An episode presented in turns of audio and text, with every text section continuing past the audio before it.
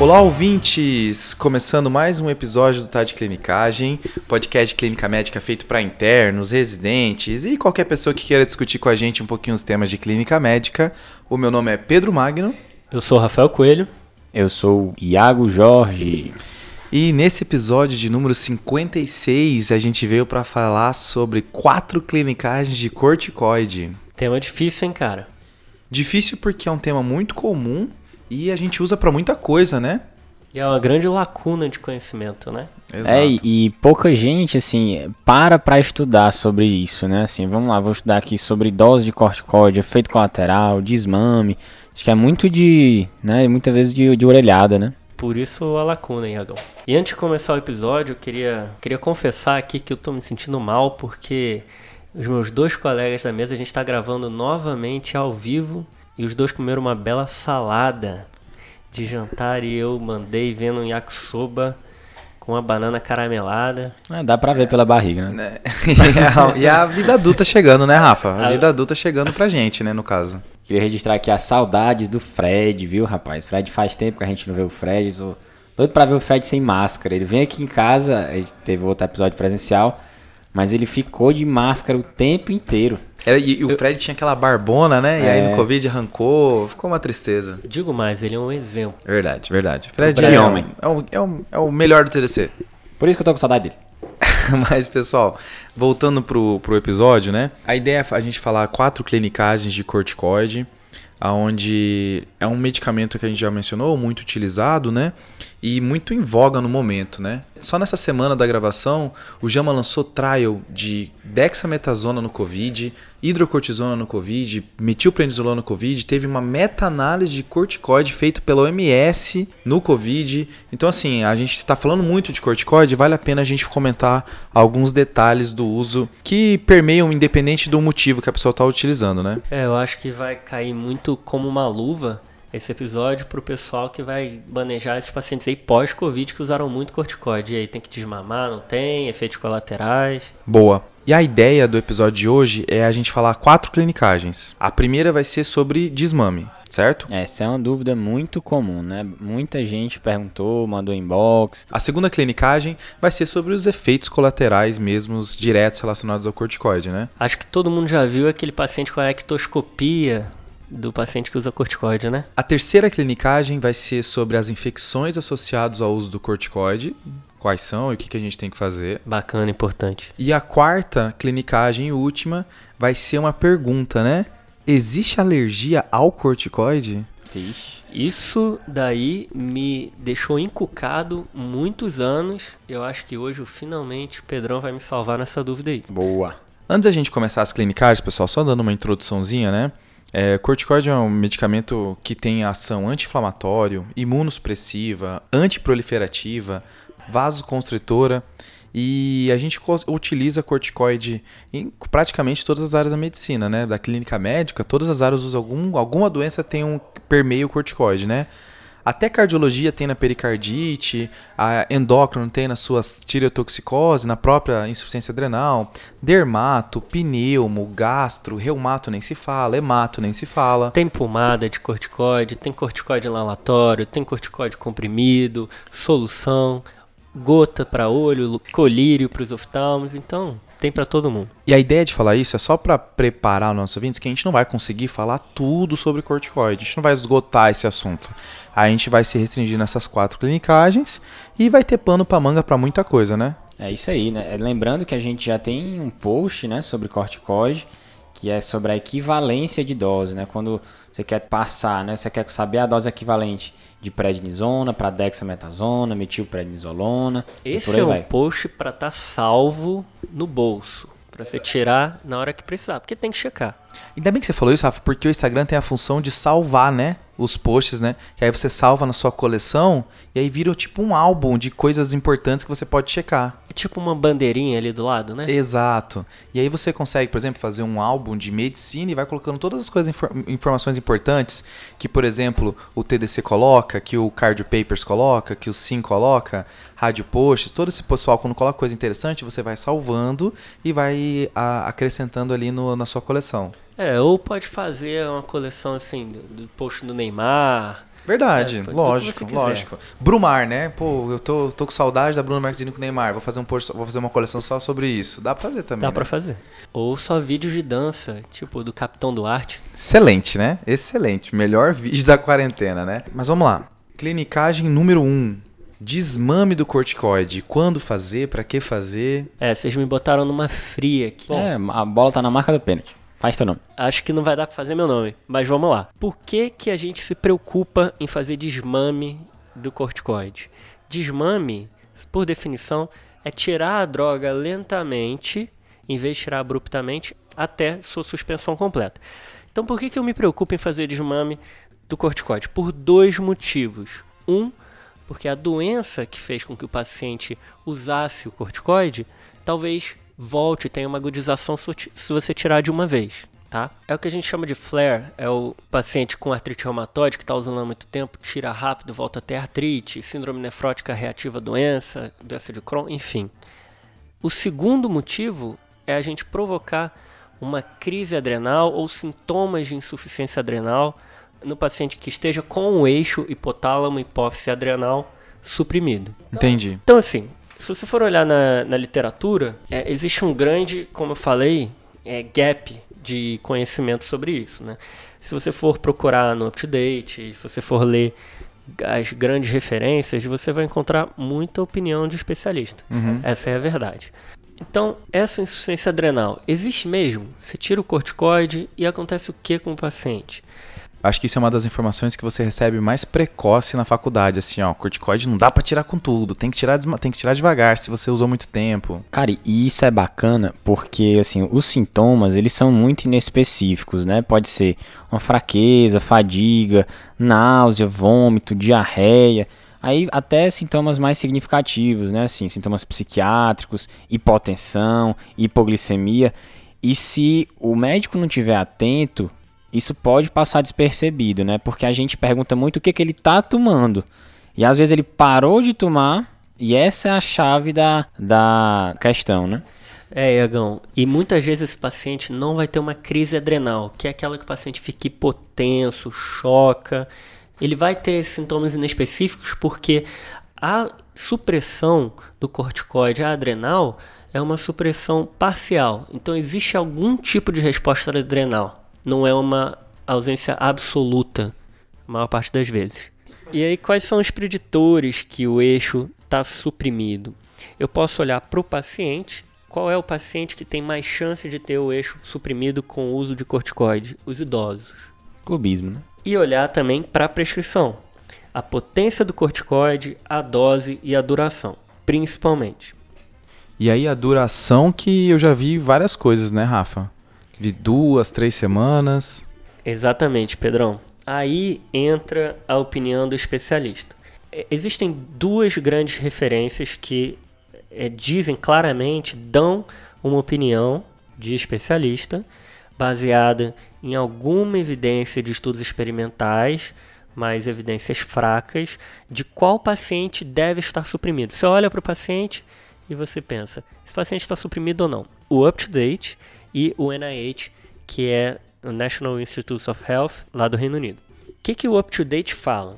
Que o paciente que está usando prednisona 20mg por mais de 21 dias, ou seja, 3 semanas, ou equivalente à prednisona, desse valor, entra aí no post do Iago, o paciente está usando mais de 5mg dia à tarde ou à noite por algumas semanas, ele nem define quantas semanas são, mas é importante dessa colocação de que podem ser doses menores, mas se forem à noite ou à tarde, isso vai suprimir mais o eixo do que se for pela manhã. Essa Massa. informação é bacana, hein? É. Então a, a hora que toma é importante também, né? Isso, Pedrão. E terceiro, se o cara tá com uma síndrome de Cushing exógena. Se tiver Aí é cara de óbvio, né? Aí fica pronto, né? Esses são os pacientes que provavelmente estão suprimidos e você teria que fazer um desmame. É improvável, segundo o UpToDate, que esteja suprimido se usar corticoide por menos de 3 semanas ou em dias alternados de menos de 10 miligramas de prednisona, tá? E aí, da onde que vem esse 3 semanas, gente? eu fui indo artigo atrás de artigo, referência atrás de referência. É o Indiana Jones a referência, né? A ilha é aquele, né? É o filme lá, a ilha Inception, na verdade. Isso. Quase isso, Pedrão, quase isso, Thiago. Então, eu nunca tinha lido um estudo inteiro de ratos até ontem. É um trabalho de 1966 que é incrível isso, né? Os ratinhos estão da espécie tal, ficaram em tal lugar, na janelinha, subiram a temperatura tanto para estressar os ratinhos, fritaram o ratinho para estressar depois de tomar corticoide na aguinha lá de tal em tal hora. E aí o que, que esse artigo fala? Em 21 dias tinha muito rato suprimido. Em 30 dias quase todo mundo estava suprimido. Então essa é a referência basicamente. Não, não tem nenhuma revisão sistemática, não tem nada. É estudo experimental falando que fisiologicamente, provavelmente acima de 21 dias, é, o indivíduo vai estar suprimido. Tá? É um daqueles assuntos que esbarra na, na ética médica, né? Fazer estudo sobre isso, né? Ah, vou provocar uma insuficiência adrenal no paciente, né? Aí a gente vai ficar muito baseado em experimental e, e, e relatos de caso, né? Exato, Pedrão. E aí o NIH, ele não vai muito nessa do rato não, tá? Eles falam que se o paciente usar 40 mg dia de prednisona por mais de uma semana ou doses repetidas à noite, não diz quantas doses também, e qualquer corticoide, independente da dose, por mais de 3 semanas ou que tenha um fator de risco para supressão adrenal, que esses pacientes estariam suprimidos. Mas eles é, interessantemente, colocam isso, que os pacientes a 40 mg por dia por mais de uma semana já está com o eixo suprimido, segundo a opinião deles. Então, o outro é 20 mg por três semanas. Esse 40 mg uma semana talvez já seja suficiente para o paciente ter sintomas, né? Isso, Pedrão. Mas não existem diretrizes que definem isso. Não existe score para dizer quem está suprimido ou não. E Rafa, é, me fala uma coisa. Tem, tem como a gente diagnosticar isso? Como é que funciona essa parte? Tem, Iagão. Alguns pacientes. Sem ser na prática, né? Sem ser tirando e vendo como é que o paciente fica, né? É. Iagão, o diagnóstico é feito da mesma forma que qualquer outro tipo de insuficiência adrenal. Você vai ter que fazer o ACTH e ver se produz cortisol, tá? O UpToDate fala que naqueles pacientes que você tem doses baixas de 5mg ou menos, você não consegue tirar aquele pouquinho que o paciente começa a, ser, a ter sintoma, aí você faz esse exame para ver se ele está em insuficiência adrenal ou não. Já vi outras indicações também daquele paciente que vai fazer uma cirurgia e aí você vai ter que definir se ele vai precisar daquela dose extra de hidrocortisona antes da cirurgia ou não. Essas são as indicações maiores assim para fazer o teste. Essas referências, o UpToDate NIH, são duas que colocam alguma opinião sobre isso. Na verdade, existem revisões sistemáticas que tentaram juntar os estudos para definir quanto de corticoide suprime, quanto tempo, mas eles são muito heterogêneos. Cada um usa um corticoide diferente, cada paciente usa uma dose diferente. As prevalências de insuficiência adrenal laboratorial variam muito, existe uma média ali em torno de 30% dos pacientes que usam muito tempo. Então, por isso que no fim das contas, as recomendações caem em opiniões de especialista. Mas assim, Rafa, identifiquei as pessoas que têm maior risco de, de ter insuficiência adrenal se eu retirar com tudo, então como é que eu faço esse desmame? Então, Pedrão, como fazer o desmame também cai no mesmo problema de serem estudos heterogêneos, cada um feito de uma forma diferente. E também nas opiniões de especialistas. Você vai ter estudos que o desfecho é Será que esse paciente conseguiu desmamar sem reativar a doença? Então, tem estudos da reumato em artrite reumatoide, tem estudos de síndrome nefrótica que tentam definir qual é a melhor forma de desmame. E existem algumas referências que falam como desmamar para que o paciente não tenha um quadro de insuficiência adrenal. Que são aquelas duas preocupações que você falou lá no início, né? Insuficiência adrenal e um flare da doença, né? A doença ser reativada porque o corticoide saiu rápido. Exato, Pedrão. Então, acho que o que tem que ficar de lição aqui é que não existe uma forma 100% correta de desmamar. Cada um faz de um jeito. Essa que é a verdade, tá? Não existe estudo para aquele paciente que usou por acaso um mês, que não tem uma doença crônica importante, esqueceu o corticóide na prescrição. Não existe estudo para dizer se a gente pode tirar rápido nesse paciente ou não, tá? Esse é um ponto importante Quais são os estudos que você encontra na literatura? Pacientes que têm doenças crônicas e que existe uma preocupação muito grande de, em se tirar o corticoide, a doença reativar. Se for olhar os trabalhos, são pacientes que usam, si, usaram 5 anos, Aham. usaram muito tempo de corticoide.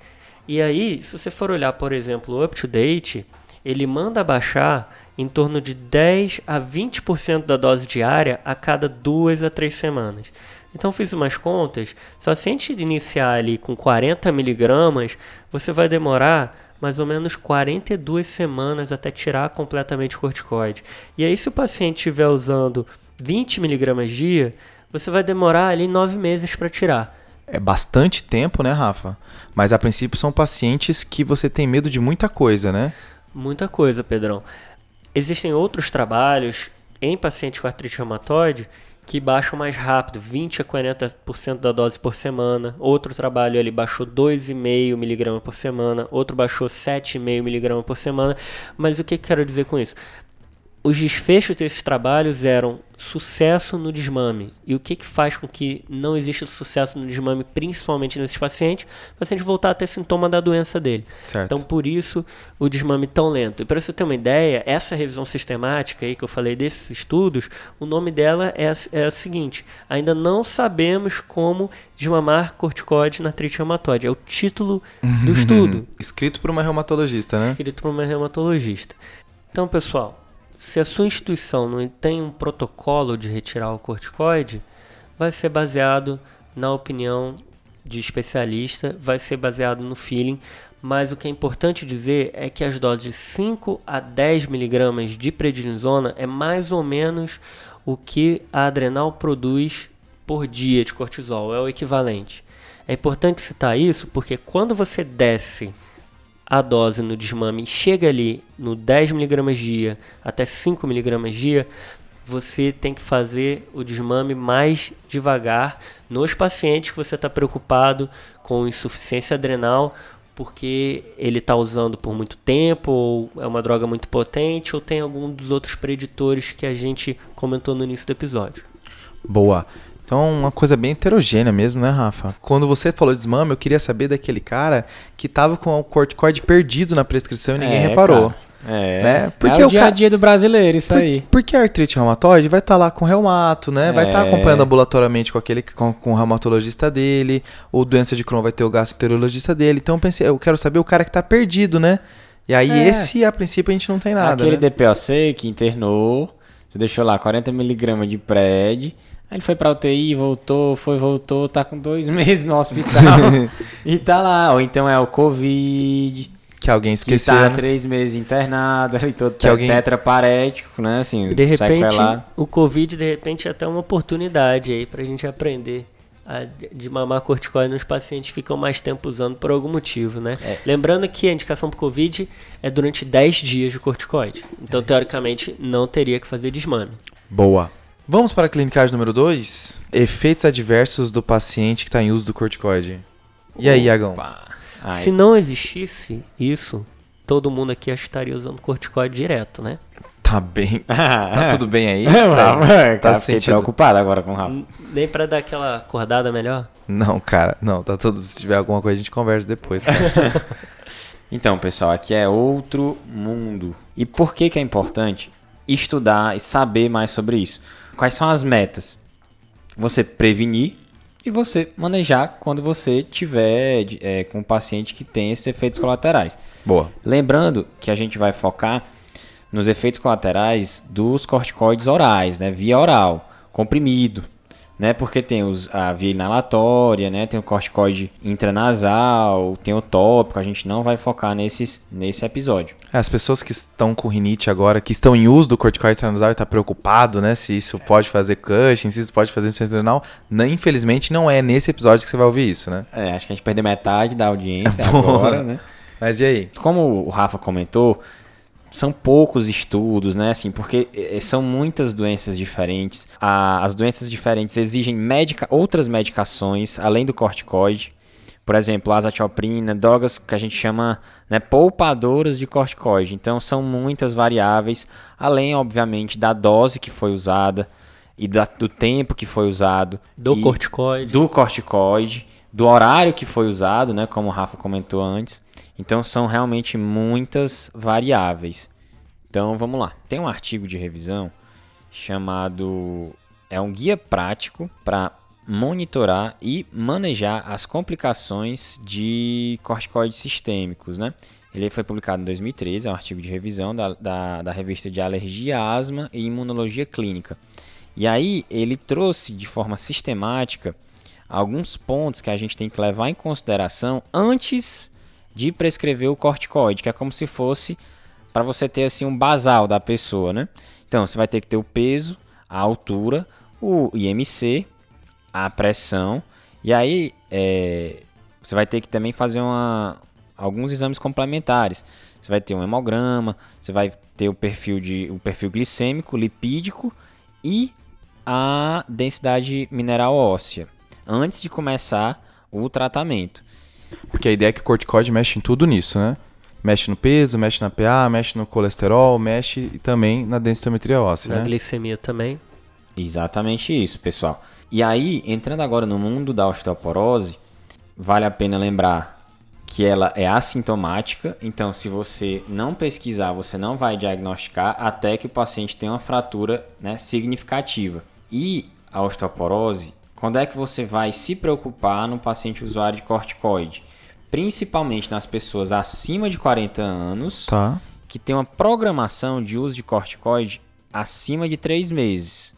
E o efeito da osteoporose ela vem principalmente em doses acima de 7,5 mg por dia. Isso é bacana da osteoporose, Iago, porque às vezes você está se preocupando só com a doença que para qual você está indicando o corticoide, mas você está provocando outra doença no paciente que é a osteoporose, né? Pois é, e a osteoporose é um mundo, né, Iagão? A gente tem que prevenir queda, estimular exercício físico, se atentar para as medidas é, higieno-dietéticas também e farmacológicas. Aí, quando eu falo de dietética, é lembrar do cálcio e do farmacológico, lembrar da suplementação de vitamina D. Você viu alguma coisa assim, Iagão? Então, nesses pacientes, você tem que estar atento à dose ingerida por dia de cálcio e vitamina D.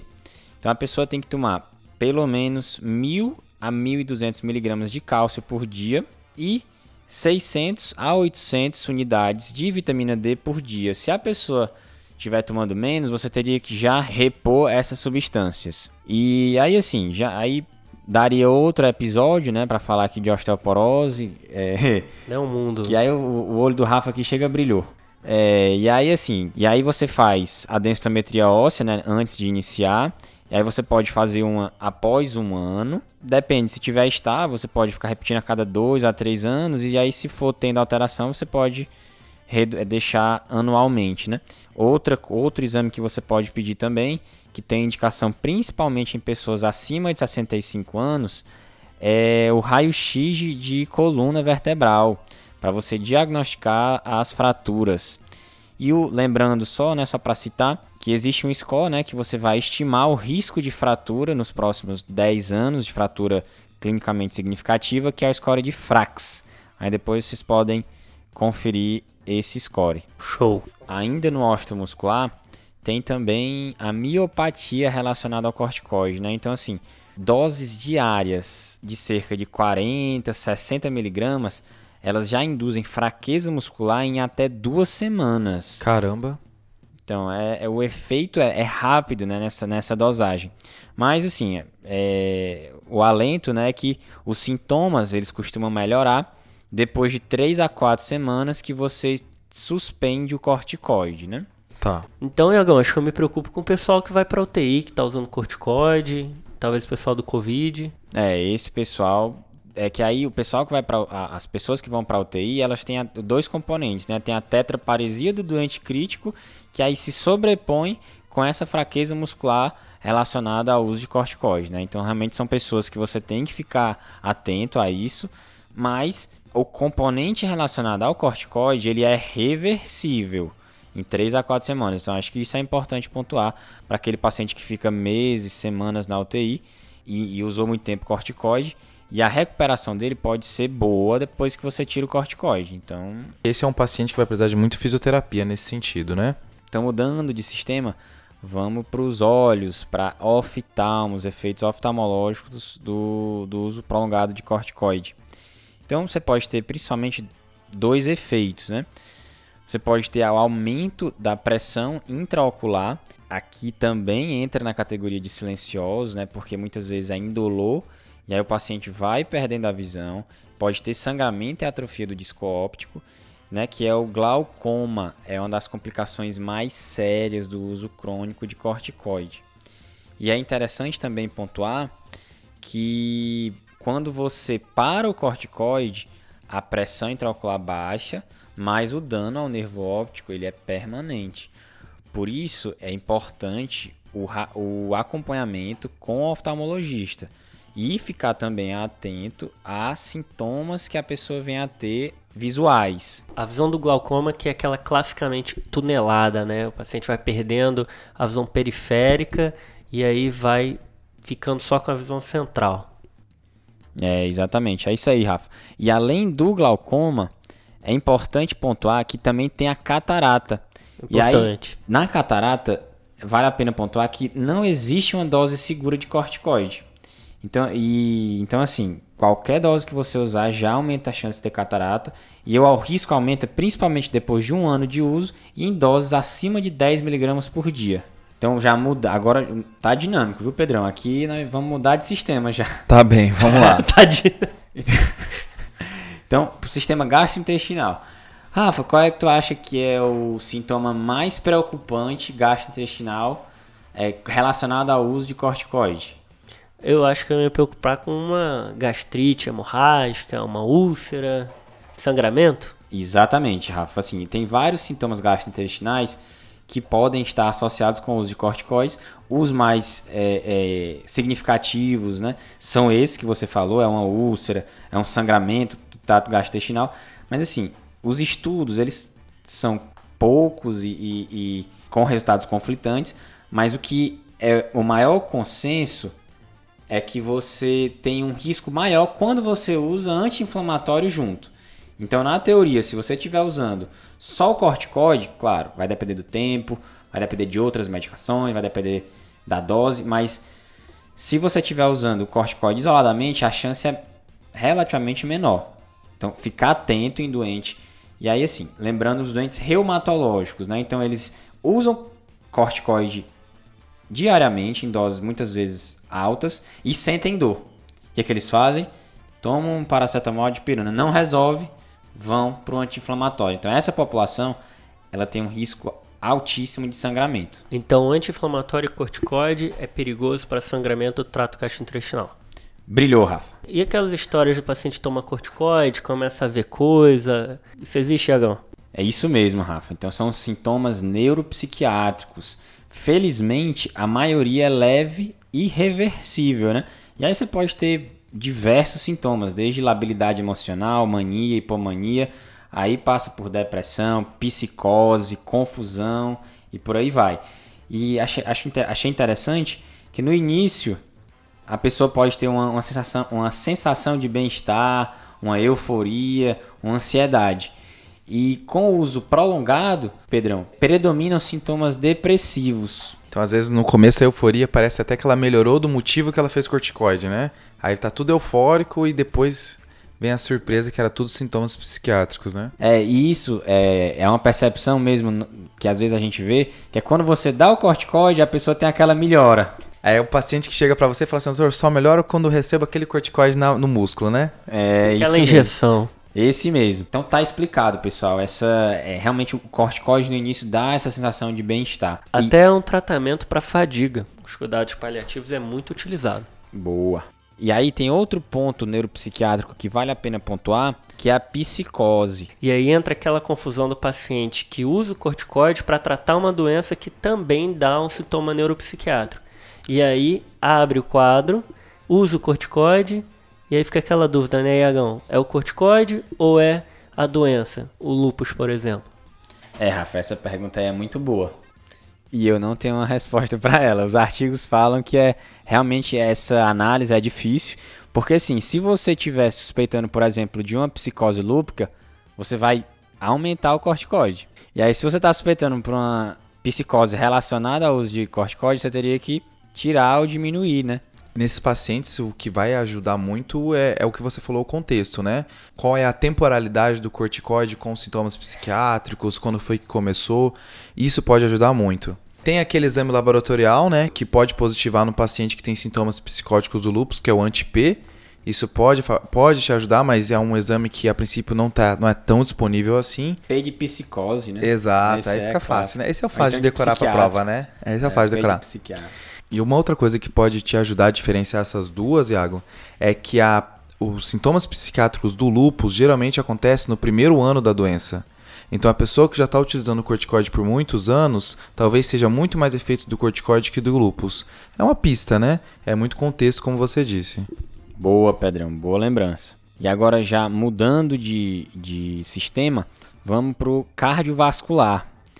Eu achei um dado bem muito interessante, Rafa, que em doses baixas o risco cardiovascular ele não é tão grande, não aumenta tanto ou é mesmo ausente. É mesmo? Para você ver, né, que às vezes a gente pensa que aumenta muito, né? Mas os estudos que são é, restritos, mas ele, eles não apontam para um risco muito maior cardiovascular em doses baixas, né? E aí você tem diversos tipos de riscos. O paciente fica hipertenso, tem uma chance maior de ter infarto, AVC, ICC, até mesmo de arritmias, como FA, e também de mortalidade, né? Talvez aí a preocupação, Iagão, é no paciente que tem doença cardiovascular começa a usar corticoide porque isso pode descompensar. Por exemplo, uma insuficiência cardíaca. Isso mesmo, Rafa. Então, é, sem dúvida, essa é uma população em que o risco é maior e a gente também é, não consegue, muitas vezes, diferenciar se é pelo uso do corticoide ou pela inflamação da doença de base, né? É difícil fazer esse tirar esse viés dos estudos, né? Lembrando que tem corticoides que têm efeito mineral corticoide maior do que outros, né? Provocando uma retenção de volume maior, né? Por exemplo, hidrocortisona, prednisona, eles têm efeitos mineral muito maior do que dexa e metilpred, né? Se a gente fosse fazer uma divisão das mais comuns. Então, tomar um pouco de cuidado quando você for utilizar hidrocortisona ou prednisona nesses pacientes que podem descompensar se eu fizer uma retenção de volume maior. É, já vi situação do paciente que tem CDPOC, que chega com exacerbação de DPOC e fizeram 500 miligramas de hidrocortisona. Aí é para descompensar, tem que tomar cuidado com isso. Então, pessoal, é, a gente abordou aqui alguns sistemas, né, que a gente julgou que fossem sistemas é, mais importantes. Lembrando então osteoporose, miopatia, alterações oculares, aí você mencionou as gastroesofágicas, cardiovascular e também e as neuropsiquiátricas, né? Isso aí, Pedrão. Então a gente passou por vários órgãos, mas existem outros órgãos acometidos, como a pele, como a imunidade, né? Que aí vai ser a nossa próxima clinicagem, né, Pedro? Então, na terceira clinicagem, a gente vai falar sobre as infecções associadas ao, ao uso do corticoide, tá? Tem uma meta-análise que juntou 71 estudos, dando mais ou menos 2 mil pessoas utilizando corticoide de uso contínuo, e mostrou que as pessoas que tem, usam corticoide têm mais chance de ter infecções no geral do que pessoas que não utilizam, tá? E esse risco está muito mais associado quando você utiliza doses maiores do que 10mg de prednisona ou uma dose acumulada de sete, mais de 700mg. Então, seria 20 dias de 40mg, né? Então, três semanas a dose de 40mg, você começa a aumentar as chances do paciente ter infecções no geral. Mas, tem duas infecções que eu gostaria de mencionar um pouquinho mais a fundo, que é o que causa um pouquinho mais de preocupação, principalmente no ambiente hospitalar, que é a estrongiloidíase e pneumocistose, tá? Beleza. Boa. Começando pela estrongiloidíase, existe a preocupação de quando você está utilizando corticoide, você vai fazer uma dose é, de corticoide, você aumentar a chance do paciente fazer uma estrongiloidíase disseminada, né? É, é, Pedro, essa é uma dúvida que eu sempre tive, né?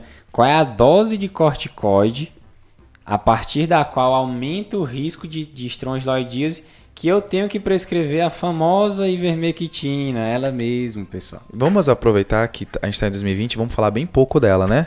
Porque é uma droga que está sendo falada até demais, mais do que o necessário, tá? Mas está certo, essa é a medicação e de escolha para você evitar a estrongiloidíase disseminada, né? O, o que se recomenda é quando você vai fazer uma imunossupressão do paciente, então você está fazendo corticoide no objetivo de imunossuprimir ele, você precisa se preocupar com a estrongiloidíase. Se tiver que fazer imunossupressão urgente, você faz a ivermectina na hora, certo? Beleza. E aí lembrando que você tem que fazer por dois dias seguidos e repetir em duas semanas. Aí eu quero ver quem é que repete, né? Mas aí o, o recomendado é repetir em duas semanas. E se não for urgente, se não for, se eu vou programar uma imunossupressão, eu posso pensar em fazer um teste sorológico para estronguloidias e aí se o paciente tiver, você tratar, se não, não tem necessidade. Mas tem um estudo, Iago, que é, acho que é por isso que você quis me provocar, que viu que os pacientes que fizeram essa estronguloidia disseminada tinham uma dose média de uso de prednisona de 40 miligramas. Não. Que é uma dose comum, né? Que é uma dose muito próxima, assim. Que do, perigo, hein? É. Acho que só tem alguns problemas, tá? Desse estudo, tá? Só pra gente não ficar com medo dos pacientes, novamente citando Covid ou qualquer outra manifestação mais simples. A maioria dos pacientes nesse estudo tinha alguma outra doença grave de base. Por exemplo, 20% já usava quimioterápico, 25% já estava utilizando outro imunossupressor, ou já tinha uma doença por si só que já tinha maior risco de ter infecção. Então não, são, não eram pacientes bem rígidos, tá? E a diferença e o início do tempo onde começou o corticoide até onde teve a manifestação da estrangulodíase disseminada foi de 40 dias, foi bem demorado isso. Então tem alguns problemas nesse estudo. A princípio a recomendação é quando a gente faz para imunossupressão. Se eu vou fazer uma dose de 40 miligramas por um tempo um pouco maior e num paciente já frágil, talvez valha a pena já proteger nesse sentido, tendo em vista que não é um medicamento que faz tanto efeito adverso assim, né? Na dúvida faz, né? Talvez isso, né? Talvez isso. Até teve um artigo recente do New England que mostrou um efeito grave, né? De uma criança com uso de ivermectina, mas são coisas incomuns. E o grande perigo da estrongiloidíase disseminada é que a larva que sai ali do trato gastrointestinal perfura o intestino e vai para a circulação e se dissemina, ela leva junto bactérias gram-negativas. Então tem muita translocação e o paciente faz sepsis bacteriana e morre disso. Boa. Então, a ideia é que o corticoide ou ajuda o, o, o estronguloidíase a passar, a fazer essa translocação através da sua maturação, ou através de um, de um dos efeitos adversos do corticoide, que é você diminuir o número de eosinófilos, você controla pior esse parasita e aumenta a chance dele fazer a translocação. Ah, legal. A outra doença que eu queria mencionar é a pneumocistose tá? Que é uma doença muito relacionada ao paciente HIV, né? Que é o que a gente vê, que até o corticoide faz bem quando o paciente está muito hipoxêmico, né? Tem os critérios de indicar corticoide no paciente com pneumocistose. Mas nos pacientes não HIV, existe também a pneumocistose e que tem uma associação leve com corticoide. Mas aqui tem que ter preencher um pouquinho mais os requisitos, né? Geralmente é corticoide junto a uma outra imunossupressão seja uma imunossupressão do paciente transplantado ou uma própria doença relacionada, ou medicamento. O paciente está utilizando um outro imunossupressor, talvez seja essa combinação corticoide mais outro imunossupressor, talvez seja suficiente para provocar uma pneumocistose. Tá? Um protótipo de doença que tem vários relatos de pneumocistose associados é a GPA, a granulomatose com poliangeite, né? A antiga Wegener, né? Que a gente está evitando utilizar, utilizar esse nome. A GPA tem casos de pneumocistose associados porque geralmente eles usam corticoide associado a outro imunossupressor. Então tem recomendação de você fazer profilaxia para pneumocistose nessa situação. Aqui só lembrando que a dose do corticoide é acima de 20 miligramas, tá? Então tem que ser uma dose um pouquinho mais, mais querendo fazer diferença, tá? Esse é uma coisa assim que varia muito de doença para doença, da chance dessa pessoa ter pneumocistose, do que, que ela está acontecendo. Mas existe uma outra doença que o paciente pode fazer corticoide mais imunossupressão, que é o lupus, né? Só que se existe uma ressalva que existe um risco teórico do Bactrim fazer uma exacerbação do lupus. Então. Que beleza. É, isso é uma coisa que eu vi no update, eu não sabia, não tinha ideia, mas existe discordância dos autores se isso é relevante ou não talvez esse seja um grupo de pacientes que, se for fazer, pensar bem se precisa mesmo e talvez fazer com outro medicamento essa profilaxia para pneumocistose. Pedrão, queria lembrar também de uma outra infecção que pode ser reativada pelo corticoide, que é a hepatite B. Paciente que tem hepatite B crônica, o risco muito alto de reativar a doença é com outros imunossupressores, principalmente anti-CD20 como rituximab. Mas o corticoide é uma medicação que tem alto risco para reativar a hepatite B. Boa, Rafa. E assim, pessoal, existem outras infecções relacionadas ao corticoide, né? Candidíase, aspergilos também tem relacionado ao uso de corticoide, mas eu queria só mencionar essas duas que elas têm um pouquinho mais de preocupação assim no, no pronto-socorro, né? Maravilha. A quarta clinicagem é aquela situação que quando você pergunta ao paciente o que, que ele tem alergia, ele fala que tem alergia a corticoide, Iago. E aí você fala assim, não senhora, você não tá entendendo, a gente usa corticoide para tratar alergia, não tem como você ter alergia a corticoide.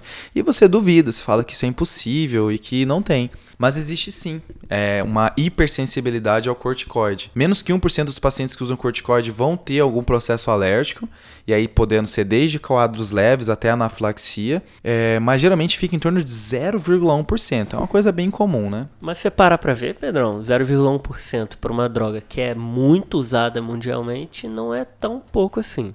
Principalmente agora com o Covid, né? Exato. E assim, vamos tentar entender quais são os pacientes que têm risco, né? Os pacientes que têm mais risco de fazer alergia é o paciente asmático e o transplantado renal.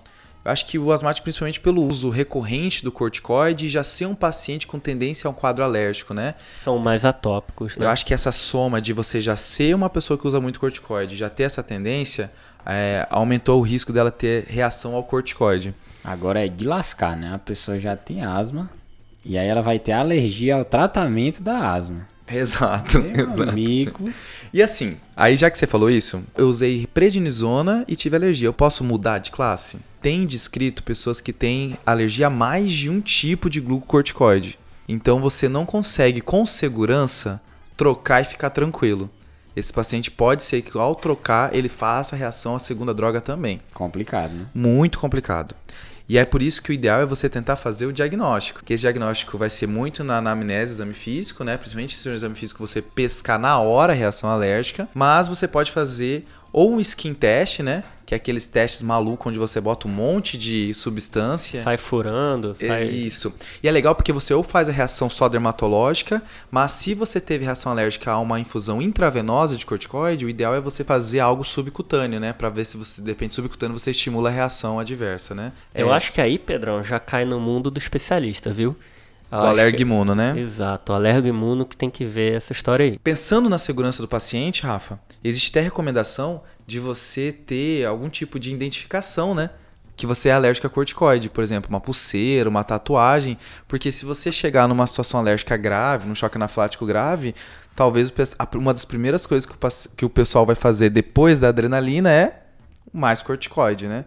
Então existe essa ideia de você orientar o paciente a, a dar algum jeito de informar dessa reação. Eu acho muito legal essa parada de você escrever ou ter uma pulseira para avisar que tá doente, pensando numa possível emergência, né? É, que bom que você puxou isso, porque também tem que ter para o usuário crônico de corticoide. Que esse paciente pode fazer insuficiência adrenal, então é legal ter ou uma pulseira. Existem joias que, que são adaptadas para isso. Tem escrito. Você fala de joia, eu já na minha cabeça vem uma senhorinha que eu vi que plastificou uma folha escrito isso, sabe? Aí, aí assim, porque faça sol, faça chuva, ela vai estar protegida e vai ter informação segura, tá? Existem alguns problemas com, com esse diagnóstico, né? Porque é, existem duas situações que você pode ter confusão em relação à, reação adversa do corticoide. A primeira é porque geralmente o corticoide não faz une, não é uma prescrição sozinha, né? Geralmente tem outro remédio, alguma outra coisa, e aí você fica na dúvida se a reação alérgica é o corticoide ou não. Uma outra coisa que pode gerar confusão é que ah, num paciente com anafilaxia, existe pessoas que têm um padrão bifásico. Você tem um momento de anafilaxia, alguma outra coisa, aí faz ah, os medicamentos, controla, faz tudo, e aí você, em- em menos de 12 horas, você repete o quadro de anafilaxia, podendo ser até pior. Esses pacientes, se ele tiver feito corticoide na primeira anafilaxia, fica a dúvida se esse segundo quadro é ao corticoide ou é o componente bifásico da anafilaxia.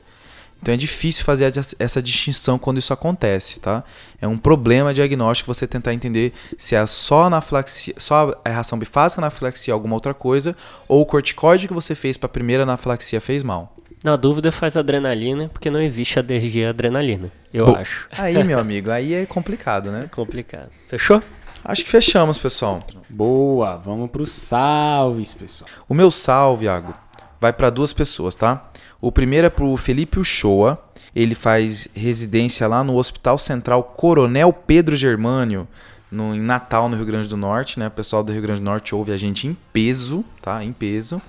E ele, Alô, Rio Grande do Norte. e ele, no último episódio, falou que foi correndo ver o desafio. Só que como foi aquele episódio diferente meio do Fred, a gente acabou não gravando o desafio, mas daqui a pouco vai ter um. Mas, de qualquer forma, tá garantido o salve dele, tá? O meu segundo salve é pro Salmon Alencar. Ele é um enfermeiro que tá fazendo medicina na UFPI e ele fez um relato muito massa assim sobre o último episódio, sobre a maneira como o episódio andou junto com a liga. O pessoal do TDC inteiro gostou muito da maneira como ele, ele elogiou e, e, e gostou do episódio. Valeu, Salmon. Salve. Boa. Eu queria mandar um salve pro Iago Damião. É, ele estudou com meu irmão lá no Fares Brito, em Fortaleza. Muito gente boa lá da, da Paraíba e que atualmente ele é residente de clínica médica no Santa Marcelina. Ele pediu um salve, então um salve para todo mundo lá da, do Santa Marcelina. Lembrando que assim, né, pessoal? Faustão. Não, assim, ó, é brincadeira, assim. Quando não tá o Fred, tá o Iago, é onde eles só mandam salve pra pessoa próxima. O Iago já mandou salve até pra namorada aqui, ficou feio pra mim lá em casa. Mas assim, é só pessoa, ou é o Fred ou o Iago, eles não olham o Instagram, é só pessoa próxima. O Iago mandou mensagem no Instagram, meu chapa. Ah, então tá, vambora. E aí a, o outro salve, aí foi no inbox. Foi a Leila, a Leila Calazans, a gente trabalhava junto no hospital aqui em São Paulo. Eu, ela, o Fred, o Gui também, o Gui Moura.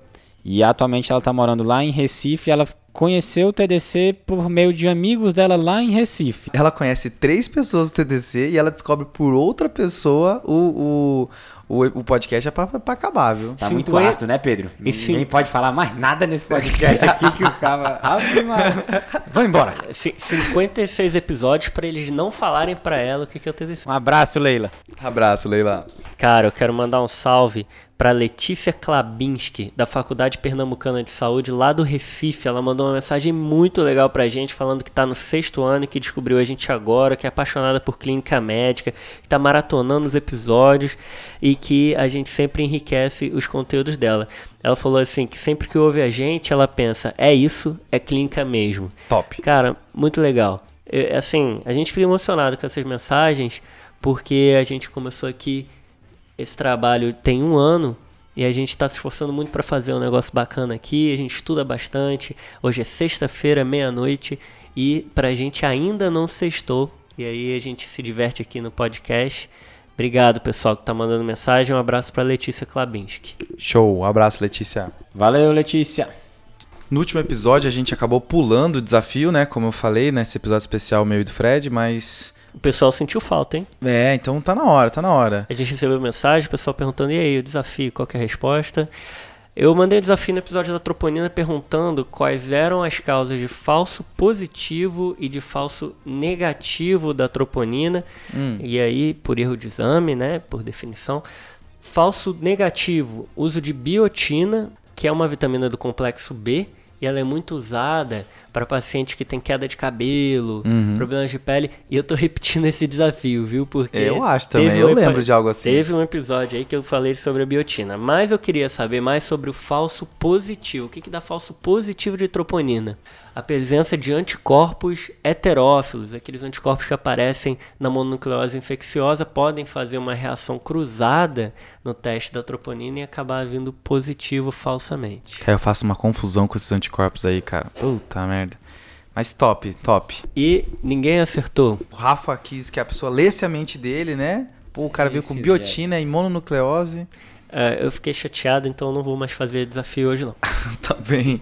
O desafio para a semana que vem, pessoal, é o seguinte, ó. A gente falou de várias doenças da reumato que, que usam, né, que se beneficiam do corticoide a longo prazo. Falamos de artrite reumatoide, falamos de lupus. Mas tem uma doença da reumato que o uso do corticoide pode levar a uma situação ameaçadora de vida. E aí, hein? Opa! Hum. A dica é que tem a ver com o rim. Ah, não! não aí... Entrego. Entrego.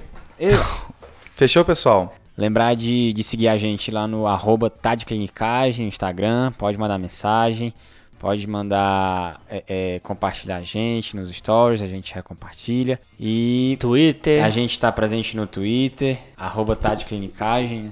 Entrou essa semana um tutorial de pneumonia que não melhora, hein?